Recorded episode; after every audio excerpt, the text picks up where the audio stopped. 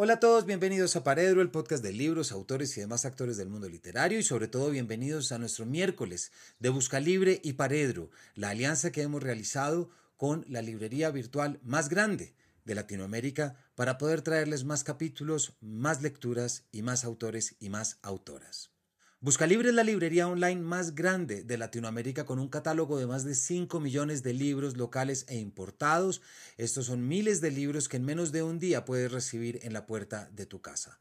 Paredro y Buscalibre se unen con el propósito de llegar a más lectores a partir de entrevistas a autores y autoras siguiendo los mismos criterios y propósitos que ya cumplimos con nuestra programación del sábado. Hoy les damos la bienvenida a un capítulo que yo personalmente llevaba mucho tiempo esperando en este programa porque Hablamos con un autor peruano que desde que publicó su primera novela hace ya casi 10 años se convirtió para mí eh, en un referente de la voz latinoamericana y sobre todo de la novela de formación latinoamericana, porque creo que escribió un libro que todos tenemos que conocer y con el que ya lo escucharán ustedes, empezamos hablando el día de hoy.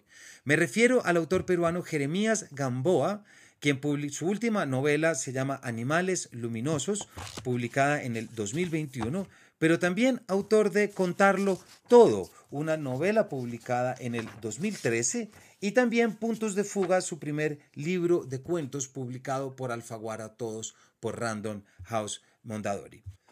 En Animales Luminosos nos salimos de la Lima, que ya habíamos conocido en Contarlo Todo y en eh, Punto de Fuga, para internarnos en Boulder, Colorado, acompañando a Ismael Alaya, quien es un estudiante peruano que está haciendo una maestría en escritura latinoamericana. Nos vamos a un lugar y sobre todo unos temas que tienen que ver con muchas preguntas sobre la naturaleza latinoamericana, sobre la voracidad de los estudios universitarios y sobre todo ese deseo que ya hemos visto en sus personajes, esa búsqueda de inminencia y de rapidez. Jeremías Gamboa nació en Lima en 1975, es escritor, profesor y periodista, autor del volumen de cuentos Punto de Fuga publicado en 2007 y de la novela Contarlo Todo de 2013, ganadora del premio Tigre Juan 2014. También es coautor junto con Javier Sinay y José Lorrángel del libro de crónicas Cuba Stone, el 2016. Animales Luminosos es su segunda novela, a la cual les damos la bienvenida sin mayores preámbulos, a un capítulo con quien para nosotros es uno de los más importantes autores peruanos y de las voces contemporáneas de Latinoamérica. Así que bienvenidos al miércoles de Busca Libre y Paredro, bienvenidos a un nuevo capítulo. Jeremías, en primer lugar, y lo digo con mucha emoción, bienvenido a Paredro. Bueno, yo también tengo que decirte con una gran emoción, Camilo, que al fin este, conversamos, ¿verdad? Este, y que es un honor estar en Paredro, que, que, escucho mucho, así que te agradezco mucho la invitación realmente. No, yo te agradezco a ti, en primer lugar, las palabras, Jeremías, y bueno, ya lo hemos hablado y lo he dicho, eh, lo he escrito donde he podido y lo dije donde puede, que soy fan de, obviamente, de tu obra. Hoy estaremos hablando de Animales Luminosos, pero debo decir que Contarlo Todo es una novela que a mí se me quedó en el corazón por muchas cosas que hablaremos y que no significa que no veo mucho de ese corazón en animales luminosos, ojo, pero uno siempre tiene que saludar con mucho cariño esas novelas que sencillamente eh, te atraparon y que entendiste. Y esa es una de ellas y por eso te digo que eh, aunque no hayas venido al podcast, esta siempre ha sido tu casa, Jeremías. Entonces me alegro muchísimo.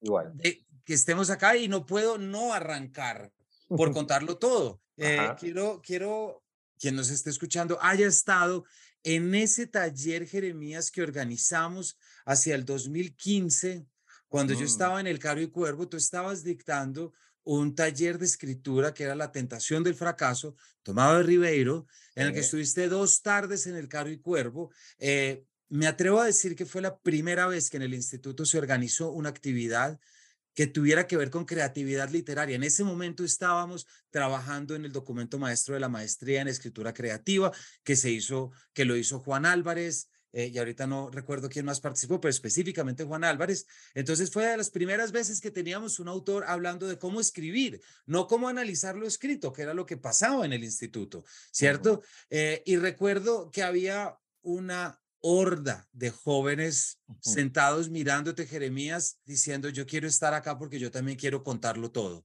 ¿cierto? Me llegó el momento. Lo, recuerdo mucho y además este, es un taller que luego ha ido creciendo, creciendo Eh, justo estoy, justo he lanzado la convocatoria hace nada, porque tengo un taller virtual que, que lo he abierto ya, lo he convertido en un taller de seis sesiones, pero sí sigue siendo la tentación del fracaso, porque seguro aparecerá en lo que hablemos, escribir implica miedo y enfrentarse al miedo y enfrentarse a las variaciones del miedo, el terror puro y duro y también las resistencias, porque escribir es una actividad peligrosa que te obliga a decir cosas que en el fondo te cuestan decir, ¿no? Entonces, era un poco por ahí ese, ese taller, lo recuerdo bien, fueron dos fechas. Yo estaba empezando a formularlo, amparándome en algunos escritores y casos, este, este enorme esfuerzo que requiere empezar a escribir, el, el, terror a empezar, el terror a seguir y el terror a terminar los libros, que también, es otro terror grande, ¿no? Sí. Así que sí lo recuerdo mucho. Sí, Sobre eso estaremos hablando, pero yo lo recuerdo en relación a tu novela Contarlo Todo, sobre la que quiero arrancar preguntándote porque me parecía que era el desarrollo pedagógico o eh, mm. tallerístico, llamémoslo si me permites la palabra, en oposición a lo creativo literario que desarrollaste en la novela. Eh, no olvidemos que la novela es eh, precisamente ese momento en el que Gabriel Lisboa dice, ya no aguanto más, me voy a sentar y lo voy a contar todo de un tacazo y arranca con ese lurid detrás ¿cierto? Y es esta inminencia de la juventud, esta velocidad que también está en los cuentos. Entonces, de repente coges la experiencia narrativa de inventarte al personaje y luego ya te lo llevas a otro territorio que es decirle, no, vengan que esto se convirtió en un taller. Entonces, a mí me parece que hay algo y, y, por supuesto aquí a todos les recomendamos muchísimo este taller, pero cuéntanos, Jeremías, antes de pasar, cómo, ¿Cómo ha pasado el tiempo a la novela? ¿Cómo, ¿Cómo ha sido el proceso? ¿Cómo han sido las lecturas? Es una novela que ya está cumpliendo casi que nueve, diez años, cumple el próximo año. ¿Cómo ha sido? Bueno, ha sido un peregrinaje, ¿no? En parte. Yo, esa novela, además, empezó a cimentar mi, la idea de ese taller porque eh, yo tuve muchos problemas para empezar a escribir, ¿no? Eh, normalmente a los 25, 26, muchos autores empiezan a publicar. y empecé a escribir recién a los 30. Em, empecé a sentir que escribía realmente algo que, que tenía un peso específico, que fue lo que yo publiqué el primer, mi primer libro de cuentos, Punto de Fuga. Y luego lo que, lo que pensé fue, bueno, voy a, o, lo que apareció fue un libro sobre un chico que no puede escribir, ¿no? Todos los años que, el material venía de los años en que a mí me costó muchísimo escribir porque, entre otras cosas, la vida me estaba ocurriendo, ¿verdad? Y cuando la vida está revuelta y te están pasando cosas y está agitada el mar de la vida, es muy difícil sentarse a, escribir, sobre todo si se trata de narrativa y si es narrativa larga, que era la que yo tenía dentro. ¿no? Eh, lo decía muy bien, ¿no? hay que ser muy ambicioso en la escritura, pero en la vida tienes que ser muy eh, sedentario y tranquilo ¿no? para poder escribir narrativa. No se deben mover mucho las cosas, siempre se mueven. Lo ideal es que no se muevan mucho para que, digamos, navegues en aguas tormentosas en la, en la escritura. De manera que yo, sin querer, terminé reuniendo todo ese material de esos años en que no podía escribir desde el grito atronador de un chico que empieza a escribir. Eso siempre me interesó a mí eh, como, como fantasía. Uno escribe los libros que uno quisiera leer y yo pues dije, esto es Lurrit, esto es un grito, este es el, tipo que empieza ¿no? a, tocar, a, soltar su música, ¿no? y por eso empieza con, apoyado en la música. ¿no? Luego es, es curioso eso, y también seguramente Animales lo tiene. Cuando, cuando leí la Ilíada muy tarde, me di cuenta que la Ilíada empieza con canta o música, ¿no? O canta o musa, la cólera del peli de Aquilio. Me di cuenta que este tipo está con la música, como yo estaba con la música, con Lou Reed en la habitación, es decir, como que hay algo ahí de, de, música interior que uno por primera vez hace brotar. De manera que yo lo hice y en el camino esa música tenía que contar eh, peripecias y todas están eh, asociadas a la escritura en contarlo todo. Entonces, hay un lado de manual también en el libro, ¿no? O sea, es, se narra incluso cómo Gabriel Lisboa empieza a descubrir cómo funciona el punto seguido, cómo funciona la coma, qué es hacer un párrafo, ¿no? Hay como una... Es una novela de aprendizaje realmente. Diría que es de hiperaprendizaje.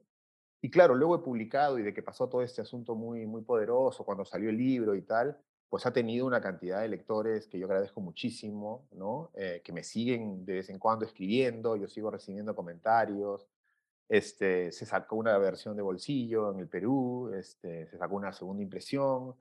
Entonces es una novela que ya está haciendo su viaje, ¿no? Pero luego de ella yo me quedé este, solo en el mundo intentando escribir otra. Entonces ahí, ahí hubo un año particular, que fue también el año de mover la novela, en donde no escribí nada. Y luego de eso ya empecé eh, nuevamente a, sentarme a escribir, ¿no? Porque arrancas Jeremías, bueno, antes de lo que voy a decir, solamente mencionar que a mí me parece que es una de nuestras grandes novelas latinoamericanas de novelas de formación, es decir, para mí es una Bildungsroman, si queremos meterle el término académico, que ahorita vamos a hablar de animales, pero me parece claramente que estamos frente a esa novela de crecimiento, de la vida es lo que quiero escribir y cómo hago para hacerlo compatible. Eh, y en el afán y en la velocidad, es, es una novela que recomiendo muchísimo, muchísimo desde acá a todo aquel que le interese la juventud. Empecemos o se sienta todavía joven, arranquemos por ahí, pero sobre todo eso, cómo crezco, cómo me enfrento y cómo desarrollo. Eh, arrancaste tú hablando ahorita, Jeremías, de enfrentarse al miedo precisamente de tu taller.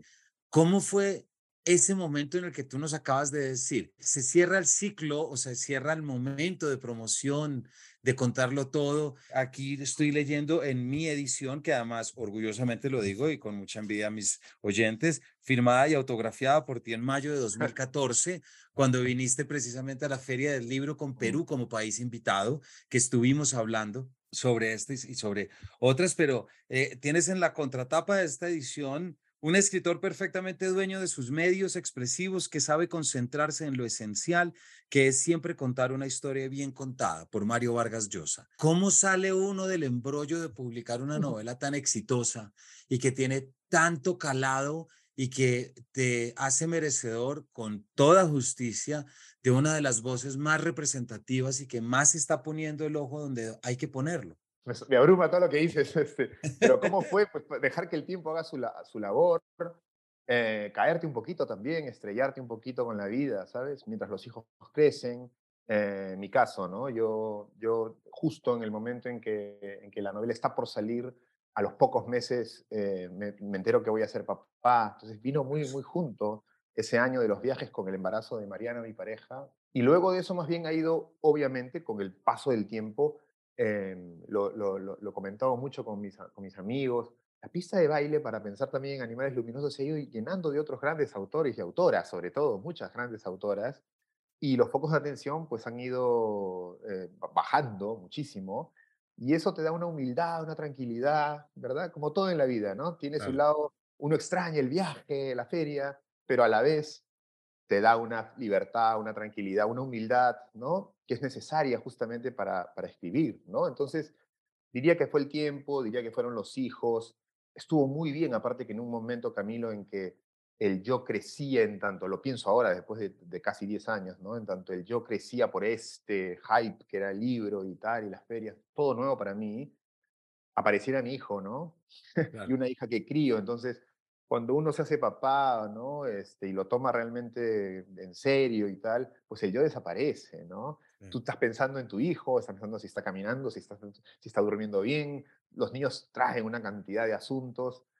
Ahora para mí el tema es cómo conciliar paternidad y, y literatura y creo además que es una de las líneas más potentes de la literatura masculina latinoamericana. Creo que hay varios autores, pienso Mairal, pienso pienso eh, Ortuño, pienso Zambra, que están trabajando en, esa, en, ese lugar de, encuentro entre la vida, la paternidad, la escritura, ¿verdad? Muy mm. diferente a los autores del boom que tenían ¿no? el espacio cerrado, blindado para, para escribir y las esposas un poco se encargaban de la vida doméstica. Ahora esta cosa ha cambiado.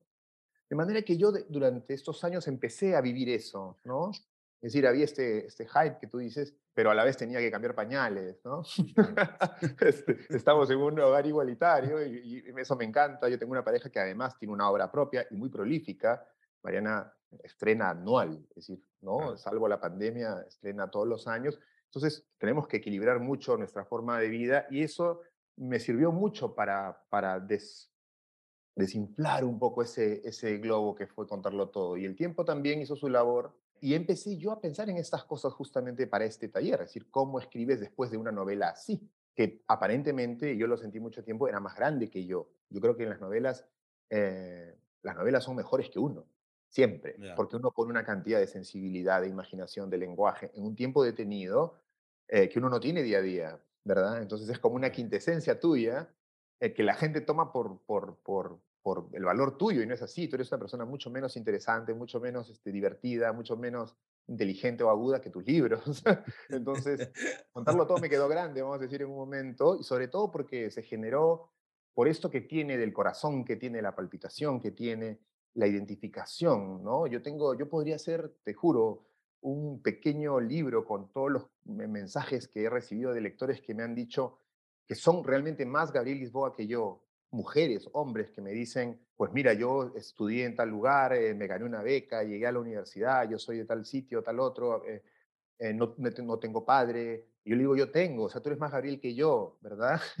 Ese tipo de cosas, ¿no? Entonces, ahí creo que contarlo agarró una cosa muy fuerte que es este esfuerzo tan humano, latinoamericano, juvenil, por primero estas ansias de mundo, de vida, de libertad, de, de sentidos, y por otro lado el esfuerzo por el desplazamiento cultural, social, ¿no? que también tiene el personaje, ¿no? hasta que finalmente encuentra su lugar en la literatura, que es un lugar casi asocial. Se leyó, aparte, otra cosa también bonita es que se leyó con mucha pasión el libro y mucha sociología el libro en el Perú.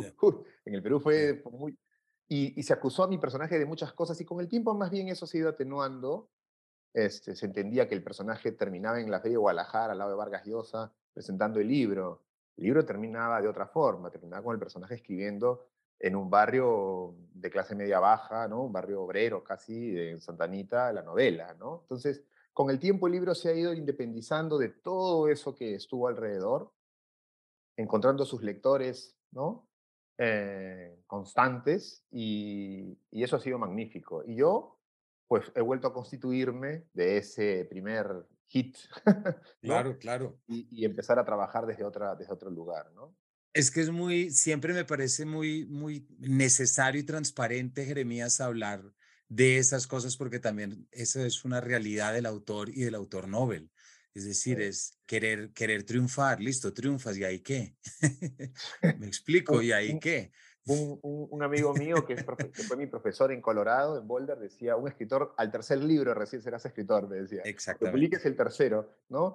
Y, eh, leí hace un tiempo, Murakami hablaba de eso, que entrar al ring de box es sencillo, ¿no? Para un escritor, lo, lo, que hace un escritor es quedarte en el ring de box. A pesar de todos los palos que te, que te puedan caer. Bueno, Murakami es un experto en recibir palos, ¿no? O sea, eh, tú vas y justamente está asociado, a, ¿no? Tu carrera a mucho, mucha crítica cuando despiertas pasiones, ¿no? Entonces, em, pues nada, ahí estamos, ¿no? Ahí estamos. Entonces vuelves el año pasado, es decir, ya unos ocho años después, que es lo, todo lo que te toma esta transición de la que nos hablas, publicas, no es la única que escribes, como me contaste ahorita, y nos vas a adelantar lo que, lo que puedas y quieras más adelante.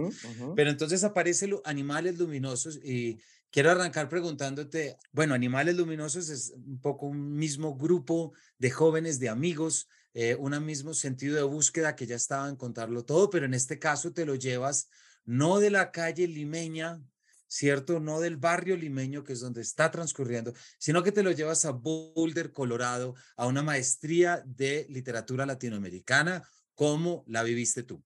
Entonces, quisiera arrancar por ahí, porque no nos cuentas de lo que supuso de repente la aparición de la novela en relación a contarlo todo y este desplazamiento? Te voy a responder un poco abriendo la cocina, que a mí me parece que no, no, hay, yo no tengo esas cábalas de no voy a contarte lo que estoy haciendo. Cada escritor Por favor, gracias. Sí. Yo estuve un año, como te decía, muy ocupado porque nació mi libro y nació mi hijo juntos, ¿no? Eh, contarlo todo y Octavio. Entonces, ese primer año fue un año de aprendizaje realmente, de una serie de... se movía mucho la vida en muchas direcciones y yo dejé de escribir. Investigaba, eh, para una novela muy, que tengo hace mucho tiempo, que probablemente nunca escriba, eh, mi, mamá, mi papá me mata si escucha esto, que es una historia de mi padre, que fue lo que me hizo a mí renunciar al comercio, que yo era periodista y que fue la novela que yo quiero escribir hace mucho tiempo. Tengo mucha investigación, he hablado con él, he ido a, los, a las zonas con él. Un viaje que hicimos los dos, muy García Márquez, a su pueblo, cuando yo tenía 25, 26 años y él tenía 58 en ese momento. Mi padre todavía está vivo. Eh, nosotros viajamos, fue un viaje totalmente literario, y yo salí de ahí diciendo, tengo la novela, voy a renunciar al periodismo, voy a dedicarme a escribir esta novela. Y empecé, y no pasé la página 1, y me di cuenta que tenía que aprender a escribir, ¿no? Eh, entonces, mientras yo era un freelance, eh, porque había renunciado al, al, comercio cometiendo un error gravísimo, que fue decirle a mis compañeros, me voy del periódico a escribir la gran novela peruana, ¿no? que cambiará el curso. Era muy jovencito y fui, fui luego este, víctima de esas palabras, porque me generaron una presión que es la que precisamente no debemos ponernos, ¿verdad? Claro. Los, tenistas hablan de eso, juega el punto, no pienses que estás jugando la semifinal de un Master 1000, ¿verdad? Eh, yo hice todo al revés, lo hice todo mal, Camilo. Entonces, yo, yo me fui diciendo, porque realmente creo que es una historia impresionante, la historia de mi padre es impresionante, y entonces no, no tenía la carpintería, ¿no? Ahí viene García Márquez, ¿no? Como que empieza, según él, empieza 100 años de soledad, se da cuenta que no está listo para escribir eso y se pone a trabajar otras cosas. Yo durante 5 o 6 años intenté escribir algunos cuentos, con muchas dificultades, que son los cuentos de punto de fuga mi primer libro de cuentos, y que son la materia con la que yo escribí luego contarlo todo. Nuevamente, nunca me salieron esos cuentos hasta que me gané una beca Colorado. Y yo asumí, ok, voy a ser crítico literario, voy a vivir leyendo libros, enseñaré novelas de Arguedas y Vargas Llosa. Bueno, no está mal. Fracasé como escritor. Y en Boulder, Colorado, escribí los tres libros que he publicado, curiosamente. Terminé Punto de Fuga, salí el primer brote contarlo todo, y empecé también las primeras páginas de Animales Luminosos. El diálogo primero que abre Animales Luminosos los escribí en Boulder. En Boulder me di cuenta porque yo pensaba quedarme ahí, ser doctor, ser académico, un scholar, irme a la mejor universidad. Yo pensaba en una ciudad, ¿no? Eh, y, de hacer mi vida ahí, lejos de los fantasmas del Perú y de, toda la, estructura colonial peruana, que es una pesadilla, que me había hecho sufrir muchísimo, cosas que van contadas en contarlo todo y también aparecen en animales. Y yo en Boulder, en Colorado, pues decidí que tenía que regresar al Perú para escribir, ¿no? Yo volví al Perú, independiente nuevamente, trabajé en Etiqueta Negra un tiempo, aprendí una metodología muy buena con los amigos de Etiqueta Negra, son unos gurúes en, todo este tema, y luego terminé contarlo todo y pasó este asunto. Yo ya tenía ahí 35 años más o menos cuando contarlo todo aparece. Viene el año de Octavio, yo digo, quizás es la novela del padre. Vuelvo a sentarme con la novela del padre, investigo más. Mi papá había pasado un cáncer y me cuenta su vida, entonces lo grabo. Ya no solo fue el viaje que hicimos, sino que hice toda la, no estoy en condiciones de escribir la novela. Empiezo y me doy cuenta que no puedo escribirla, que no tengo la capacidad. Eh, y entonces eh, eh, recurro a una historia con una profesora mía del colegio a escribir un cuento largo. y un cuento de unas 80 páginas, o sea que ya no es un cuento largo, podría ser una novela. Ahora que estoy leyendo las novelas de Annie Ernaux, me doy cuenta que pude haber, pero no, era, no es bueno, salió un cuento que no funcionaba. lo que pasaba en el cuento requería una acción previa en el lector para que llegara a esas páginas, ¿no? De manera que empecé a escribir una novela que es la larga novela que vengo escribiendo desde un año después de contarlo todo, ¿no? Desde 2000, yo diría que 2015 empiezo yo a escribir una novela que ha ido creciendo y creciendo, que ya está terminada como for, o sea, digamos como relato, ¿no? Está terminada y que estoy trabajando. Entonces aquí sucede una cosa curiosa, ¿no? Porque yo eh, trabajo también como tallerista, leo, me interesan mucho los procesos creativos de los escritores y esto lo hace, lo hizo involuntariamente José Donoso, escribe El obsceno pájaro de la noche y En el camino dos novelas breves, parando y parando para escribir la breve, de salir a tomar aire, la novela grande, y lo hace de una manera sistemática Joyce Carol Oates. Ella, ella ya lo sistematizó. Entonces ella escribe una novela gigante, de 800, una versión y luego escribe otra corta y luego vuelve a la gigante, nunca deja de trabajar. Entonces ahí dije, bueno, esta es una buena idea, ¿no? Yo en el camino de esta novela, es una novela sobre educación es la, el material, te puedo decir, es previo a contarlo todo, ¿no? Contarlo todo. Mucha gente decía en Perú, la gente más así vitriólica, ¿no? Si no lo contó todo, ¿no? ¿Quién, puede contar todo? O sea, si lo lees literal, es, imposible contar una novela todo. Es contarlo todo, me parece a mí, habla de la actitud, que creo que es una actitud que, que no voy a perder, ojalá, en toda mi vida, si quiero contarlo todo, ¿verdad? Libro a libro, ¿no? Eh, se puede hacer. Entonces, este material, Camilo, es un material más doloroso, el de contarlo. Es un material, contarlo todo es casi cuando el náufrago llega a la costa, es casi cuando Gabriel Lisboa, el personaje principal de contarlo todo, conoce a sus amigos poetas. Eh, cuando Gabriel Lisboa encuentra su primer trabajo no manual, su primer trabajo como escribano, ¿no? como un periodista. Pero hay otro abajo, atrás, que eran las experiencias que yo traía de la escuela pública. Yo estudié en un colegio nacional, mi padre fue mozo, mi madre fue una empleada doméstica que luego fue una ama de casa, son ayacuchanos, o sea que, vamos, tenemos migración, tenemos una cantidad de experiencias escuchadas, heredadas de mi infancia. Nosotros éramos ayacuchanos cuando Sendero Luminoso estaba asolando Lima, el Perú, que, es, ¿no? que nace justo de Ayacucho y que revienten animales luminosos. Y ahí yo empecé a trabajar ese material. Yo creo que a veces uno se acerca a materiales más dolorosos conforme más maduro es o tiene más seguridad o estabilidad o está de, o está de papá, ¿no? Y entonces esa experiencia empezó a aparecer, que es la experiencia previa a contarlo todo, antes de llegar a la universidad. De manera que eso fue creciendo, creciendo, creciendo y me ha llevado hasta mi madre. O sea, mira hasta dónde me he ido no, eh, pues. trabajando. En el, en, el, en, el camino yo he tenido altos. Una, en un momento me ofrecieron escribir una crónica sobre los Rolling Stones eh, en, Cuba. Escribí el libro con mucho placer, fue un texto como de 80, 90 páginas. Del concierto, sí recuerdo, del concierto de Rolling Stones en Cuba. Donde ya aparece mi infancia, cosas de mi barrio, cosas que no había contado. El Lisboa casi no cuenta nada de Santanita, llega a la de Lima, ahí empieza a vivir. Y luego, retomando el libro, apareció Animales Luminosos, un libro para, un libro para niños sobre Susana Vaca. Es decir, he tenido altos y lo primero que ha cristalizado, porque tengo otras cosas más, cuentos y tal, lo primero que veía que podía cristalizar, por también el tamaño que tenía, unas 200 páginas, fue Animales Luminosos. Entonces, esto fue en la pandemia y había terminado una primera versión de la novela larga, había puesto las tres estrellitas con las que soñaba. O sea, cuando terminas la última línea, pones tres estrellitas, pero todavía es un magma, ¿no? Pero ya está todo dicho, ¿no? Yo te decía, para mí la imagen en esa época era Javier Mascherano a la final del Mundial del, del Brasil diciéndole a los periodistas, lo di todo, ¿no? Este, perdimos, pero he dejado todo lo que tenía que dejar en la cancha, ¿no? Para mí, la primera versión es eso, ¿no? Para mí la primera versión es como lo único que me pido, me exijo es, ¿quedó algo en el tintero? Nada, perfecto, entonces ya tenemos algo ahí, ahí adentro. Cuando termino eso, imaginarás, es una cantidad que no te puedo decir de páginas, o sea, es una cosa monstruosa que hace temblar a mis editores, a, mis amigos editores peruanos, tiemblan cada vez que les digo, paró, digamos, le di límites a la cosa, y no tenía, imaginarás, ganas de corregir eso inmediatamente. Y entonces fue que, claro, hablando con, con Mariana, me dice, pues, ¿por qué no agarras otra cosa? Agarré este cuento y creo que informado del libro, que aún no he terminado, me sale Animales Luminosos, que era, un, era un diálogo que yo había vivido en Boulder. Yo había estado en Boulder estudiando literatura hispanoamericana y una noche con un amigo estuve, en un diálogo que era este diálogo que abre Animales Luminosos. ¿Esto es una ciudad o un pueblo? ¿no? Me pareció muy interesante y escribí el, el, diálogo. Me pareció muy tarantinesco. Ese diálogo casi quedó tal cual lo escribí. Y entonces revisé este, este diálogo, que era de un cuento llamado Luces. Según yo, era, era el arranque de mi libro de cuentos.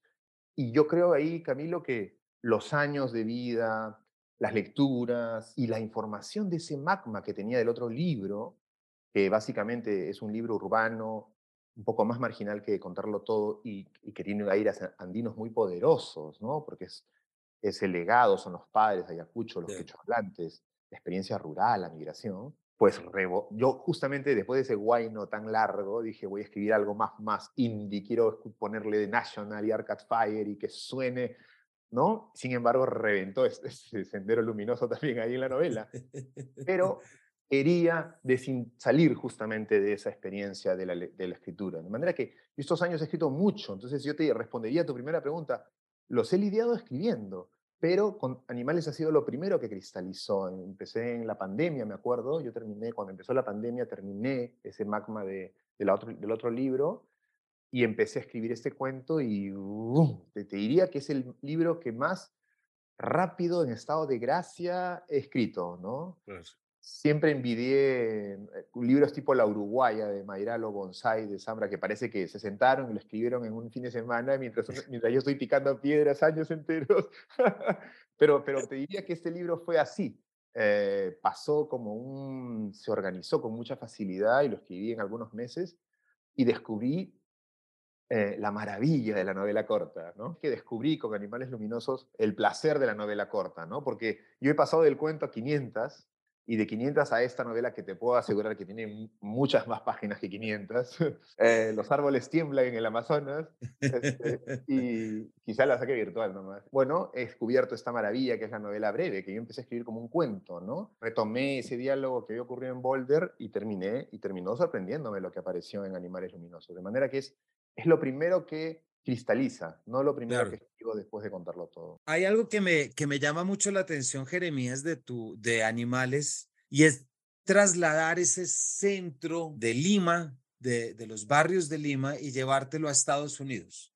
Y voy a hacer un pequeño paralelismo. Tus personajes están, habitan mucho como ese mundo, bueno, y quién no de nosotros lo habitó, ese imaginario siempre del mundo del boom, ¿cierto? Y, esa, y eso que a los literatos siempre nos ha cautivado de, de, imaginarse. Y la novela Animales, los alumnos de la maestría, al principio esos tres nombres se mencionan que son los del boom. Entonces uno entiende y se mete muy bien en esa idea del alumno de Ismael Alaya que está llegando y que está conociendo, pero llegar y conocer es preguntarse por la América Latina y preguntarse por el Perú que dejó atrás. Eh, antes con todos estos del boom, eso pasaba en París. No estoy diciendo que tú estés tomando un tema del boom, no, no, no, que los, que los oyentes me entiendan bien. Estoy diciendo que algo se parece, pero también hay muchas cosas que se diferencian y me quedo con lo que se parece. La idea de volver a pensar en el Perú eh, al final a Ismael le llaman el peruano precisamente y sale todas estas cosas. Me gustaría preguntarte cómo, cómo, fue esa experiencia de pensar esta identidad. La, la, prensa ha hablado mucho de que tu personaje Ismael está buscando, y yo sé que muchos oyentes van a entender perfectamente, que es buscar el sueño americano académico, que es voy, me doctoro, me hago la maestría, me consigo una plaza donde pueda y me quedo dictando literatura latinoamericana. No sé, bueno o malo, tantas cosas y opciones como puede haber. Pero ¿cómo fue esa experiencia ya particular, teniendo en cuenta que también tú habías vivido en Colorado y habías pasado esa experiencia también, pues, de una manera vital? Sí, bueno, e, es muy interesante porque em, ahora que tú me planteas esto, también me lo comentaste un poquito antes de entrar también en, en, la, en la, entrevista misma. Eh, Claro, el boom es curioso porque primero hay un movimiento en que ellos se reconocen latinoamericanos en París, se dan cuenta, ah, mi especie, vamos a decir, no sé, mi, especie es latinoamericano, y a la vez descubren en ese grupo sus especificidades, ¿no? Su colombianés, su argentinidad, aunque todos tengan un mismo telón de fondo, como ocurre ahora, la amenaza dictatorial, la violencia, las brechas sociales, el racismo, etcétera, etcétera, etcétera, ¿no? Hay cosas que son comunes a la experiencia latinoamericana y cosas que son muy específicas.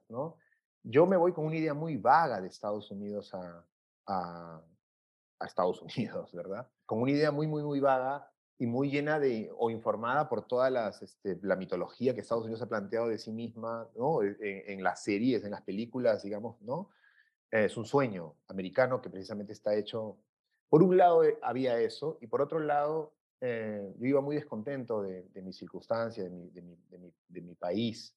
Descubro allá que soy latinoamericano, ¿no? Apenas llegué, yo recuerdo muy bien, cuando lleno los formularios en mi entrada a Estados Unidos, con todos los temas raciales que hay en el Perú y las indefiniciones raciales en el Perú, eh, no sabemos muy bien quiénes somos, ¿no? soy cholo, no soy cholo, soy blanco. Acá me tratan como blanco, aquí me tratan como cholo. Es una locura. Pero cuando llegué allá me pusieron latino, se acabó. Entonces, y al argentino que llegó también le ponían latino, ¿no? Entonces eran como latinoamericanos que hubieran, funcionado de forma diferente. Ahí éramos todos, nos miramos y éramos como, ok, acá somos lo mismo, por un lado. Pero en la interacción con los eh, latinoamericanos en el departamento descubrías, ¿verdad?, las especificidades de cada uno de esos, de, de cada uno de esos países también y de lo que traían, ¿no? De manera que ahora que tú me planteas esto, yo pensaba en la novela, es bien curioso, en la novela no se dice la, nacionalidad del personaje inmediatamente. No. Podría ser de, de un país, ¿no? Tú dices este desde el sur, luego dices este puede ser que sea andino, pero también hay andinos en Colombia. Podría ser, ¿no? Lo, andino, digamos que hasta que finalmente aparece el país, porque me parecía interesante como que el encuentro de esa, de esa, no voy a decir identidad, pero de ese lugar en el que te puedes identificar y reconocer, ¿no? Creo que, creo que todos quienes escribimos, eh, eh, es una imagen muy manida, pero es verdadera, como muchas imágenes manidas, ¿no? O muchos este, lugares comunes. Pues necesitas salir de tu país a veces para, para realmente ver a tu país y ver tu condición con, mucha, con, una, con la distancia de vida, ¿no? A mí, curiosamente, yo me gané esta beca a Colorado, estuve en Boulder, luego descubrí, ¿sabes? lo literario en Boulder. Luego descubrí que Fante venía de Boulder, que Kerouac había pasado por ahí, que, que Lucía Berlín había estado en los mismos años en los que yo estuve. después ya me enteré, lo hubiera sabido antes, pero, pero uno puede generar su mitología también alrededor. Pero sí que allí un poquito que, que empecé a escribir lo que te decía, ¿no? Creo que la distancia es suficiente como para... Y creo que eso es lo que está pasando también con, con, América Latina, ¿no? Estos grandes centros siguen siendo, Barcelona sigue siendo un lugar al que siguen yendo los escritores latinoamericanos, las también por las eh, maestrías de escritura creativa que hay ahí, ¿no? En Madrid y tal. Eh, en Nueva York también. En la época en que yo estudié en Colorado no había maestrías de escritura creativa. Hay, una ahora en NYU a la que han ido muchos escritores que han salido de ahí, escritoras, escritores. En mi época no había eso, pero ahora ya hay esa diversidad. Y por supuesto está el lado más complejo que es intentarlo en, un, en, una, en, en estudios literarios, porque hay escuelas de escritura creativa que te acercan al hecho creativo. Pero más bien yo estaba en una escuela de eh, historia literaria, de análisis crítico, yo estaba leyendo los postestructuralistas, y entonces esa cosa, no, no voy a decir escindida, porque aprendí muchísimo en Boulder, pero esa cosa entre las luces y la civilización y lo académico, los papers que tienen abstracts y formas muy precisas de escritura, y la locura, las ganas de escribir ficción, ¿no? Eran difíciles de conciliar. Y por eso creo yo que también el libro está organizado como en ese claroscuro entre las luces del campus, la oscuridad de la noche, y estos chicos van a la oscuridad de la noche, ¿no? Así es. A, a olerse, a, sí, Así es, pero eso, te lo va a preguntar ahorita Jeremías, es que me, me, me, es imposible no leer una cita que tengo acá, que es que me conecta mucho con lo que estás diciendo. Esto es una cita, acabo de sacar mi tesis doctoral, de hecho, para buscarla porque no la tenía. Pero es una cita que sale del documental La escritura embrujada, producido por Fuentaja Editores a cargo de Yves Billond y de Mauricio Martínez Cabard, en el que en una entrevista García Márquez dice esto. Lo que fue para mí importante en París es la perspectiva que me dio París de la América Latina, porque yo de aquí era solo colombiano, no era más que costeño, no era más que caribe, que esencialmente es lo que yo soy, un caribe. Allá no dejé de ser caribe, pero un caribe que se dio cuenta de cuál era su cultura y en qué cultura general estaba insertado ese caribismo mío. Por una cosa sencilla, yo llegaba a un café y encontraba a los argentinos, a los centroamericanos, a los mexicanos, a los caribes de distintos países.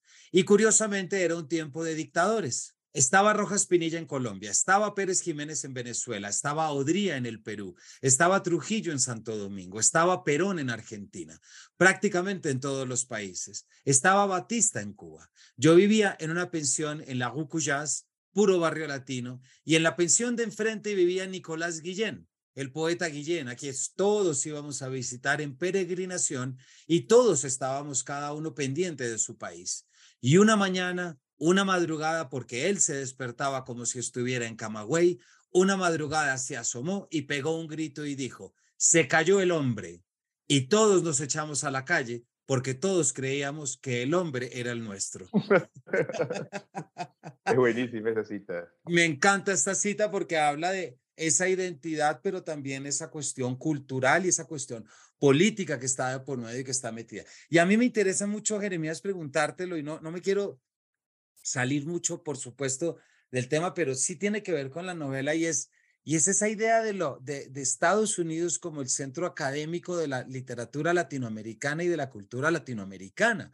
¿Cierto? Ahorita que estábamos hablando y tú mismo lo mencionabas, por ejemplo, la cantidad de cursos de escritura creativa eh, y, de, y de todo esto, se pregunta uno si todos estos escritores, a quien respeto y saludo, y digo esto con el mayor respeto, por supuesto, pero qué tanto las escuelas dejan cosas en los autores y puede haber un producto, si me explico, en el que determina mucho de cómo es ese trabajo, cómo se trabaja esto latinoamericano en este lugar y en este otro, porque a ah, tu novela al final tiene un momento en el que sale la nacionalidad eh, y hay una rabia y hay un rechazo. Eh, ¿Nos cuentas un poquito cómo, cómo, se desarrolla eso y además frente a un personaje que está pensando en términos creativos? Sí, sí, a mí me pasó en el, en el proceso de la escritura. Eh, esto empieza con, es curioso porque empieza con una discusión sobre el mundo, ¿no? Una novela es siempre una discusión sobre el mundo, ¿no? Y aquí es una plática entre cuatro chicos que están en un bar, en un restaurante, pensando si es una ciudad o es, una, o es un pueblo. Es una forma muy pequeña y discreta de hablar de dónde estamos, quiénes somos, ¿no? Y, son de tres lugares diferentes de Estados Unidos. Ahí también viene lo que, lo que, digamos, el contraste entre el Estados Unidos que yo me llevaba, que era una cosa monolítica, ¿no? Este, las series, de los campuses, las cheerleaders y los este, jugadores de fútbol americano, y lo que me encontré en Estados Unidos. Yo tuve acceso a la noche norteamericana gracias a dos amigos gringos ¿verdad? Uno que no hablaba nada de español y otro que intentaba hablar y que era escritor. y que me metieron a, ese lugar a ver cosas que no todos los latinos ven, porque muchos están en el, ¿no? Se relacionan entre latinoamericanos en los departamentos y tal. Yo sí como que tuve ese ingreso y me di cuenta que dentro de este campus, y eso pasa también con las universidades norteamericanas, eran migrantes todos. Nadie era de, de, Boulder, este, de Boulder, Colorado. Mi, mi mejor amigo era un chico de Seattle, de un sitio cercano donde vivía Kurt Cobain, traía toda la rabia de Seattle. Su mejor amigo era, era de, de Minneapolis eh, eran amigos de un chico que tenía ah, eh, raíces colombianas, que era de Tucson, y, me di cuenta que Tucson, no sé, Montana, y entre Montana y Las Vegas, o entre Nueva York o Boston, hay unas diferencias inmensas que empecé yo a observar recién allí, ¿no? Empecé a darme cuenta un poco allí. Entonces, ahí había una, una primera constatación muy importante, y la segunda era justamente esa, esa, esa de, la, de, la, que tú, de la que tú hablas, que es la de, la de quién eres y dónde estás y tal. ¿no? Ahora, esta novela es, es, es curiosa porque lo que narra es esa primera conversación y luego se queda como un personaje que vive la ansiedad del migrante. La de quiero entrar en este sistema, quiero quedarme, echar raíces aquí porque atrás, y eso es muy latinoamericano, centroamericano, mexicano, hondureño, no quiero, ahí atrás la cosa es horrible. Lo que, el país que he dejado, ¿verdad?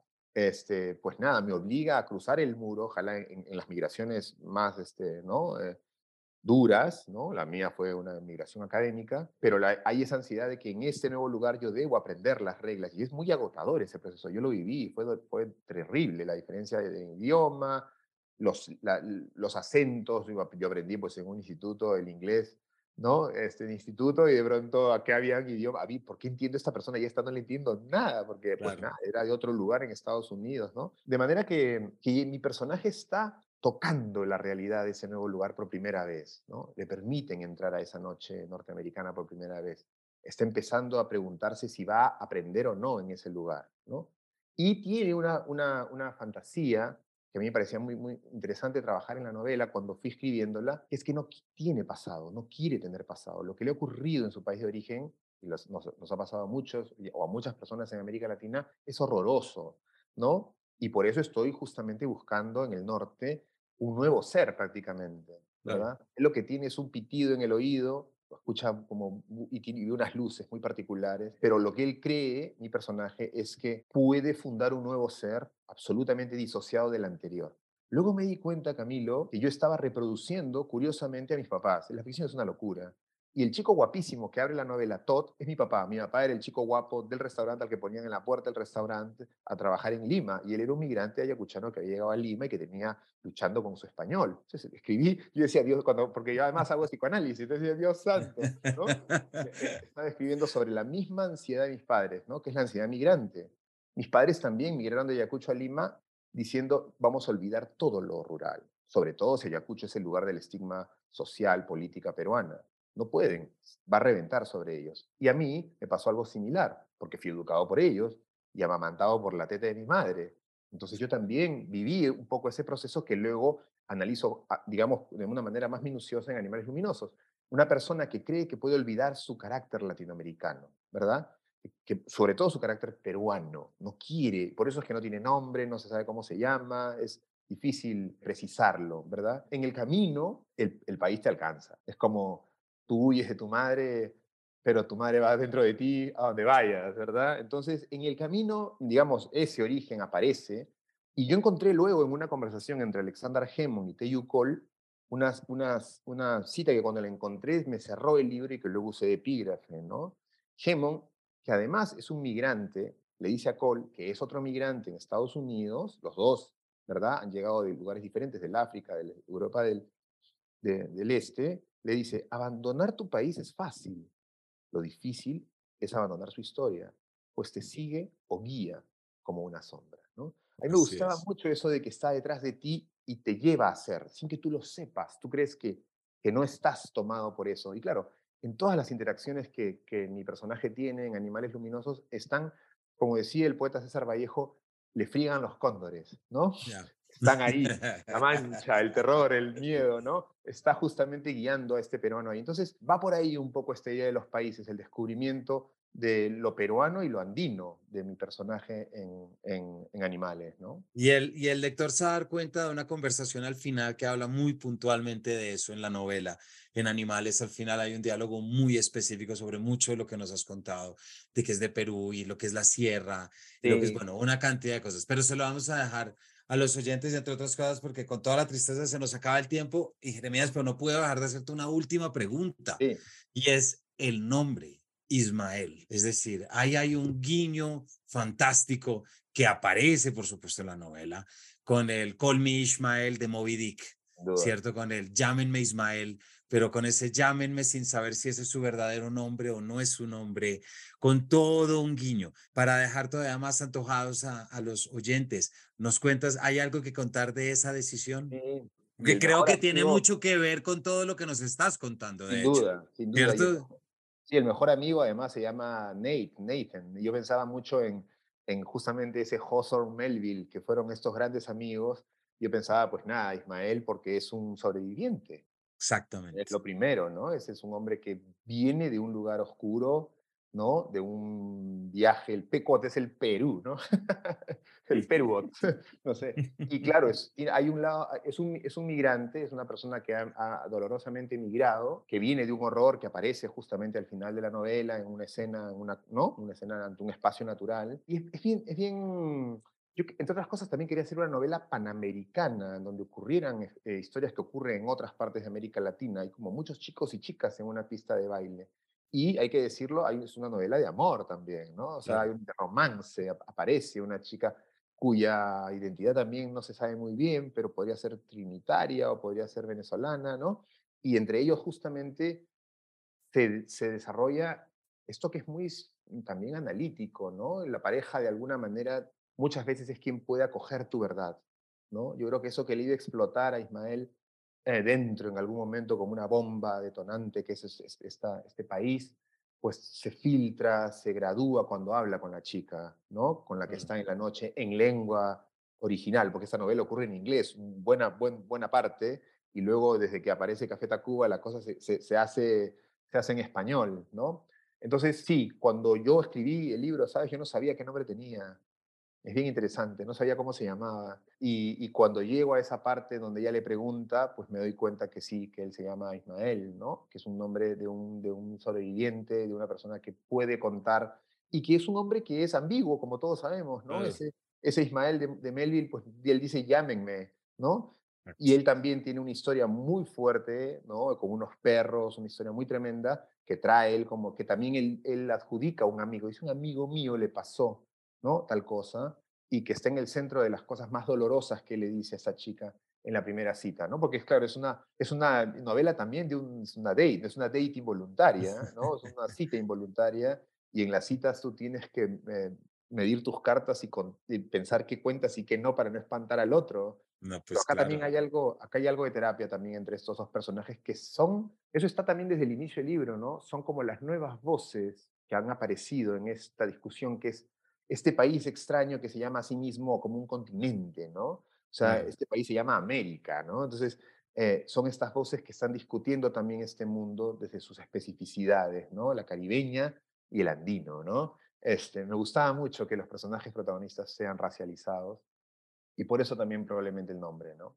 Pues Jeremías, muchísimas gracias. Hemos estado para, para nuestros oyentes, hemos estado hablando de Animales Luminosos, publicado por Literatura Random House en octubre del 21, pero cuya primera impresión en Colombia fue en marzo del 22, cierto que ya lleva uno, pero bueno, eh, no era tarde, así como nunca es tarde, Jeremías, para que nos visites y puedes estar seguro que estaremos hablando de nuevo cuando salga esta novela de la que tanto nos has contado y que creo que tanto va a decirnos y por supuesto a gustarnos a quienes hemos estado siguiendo.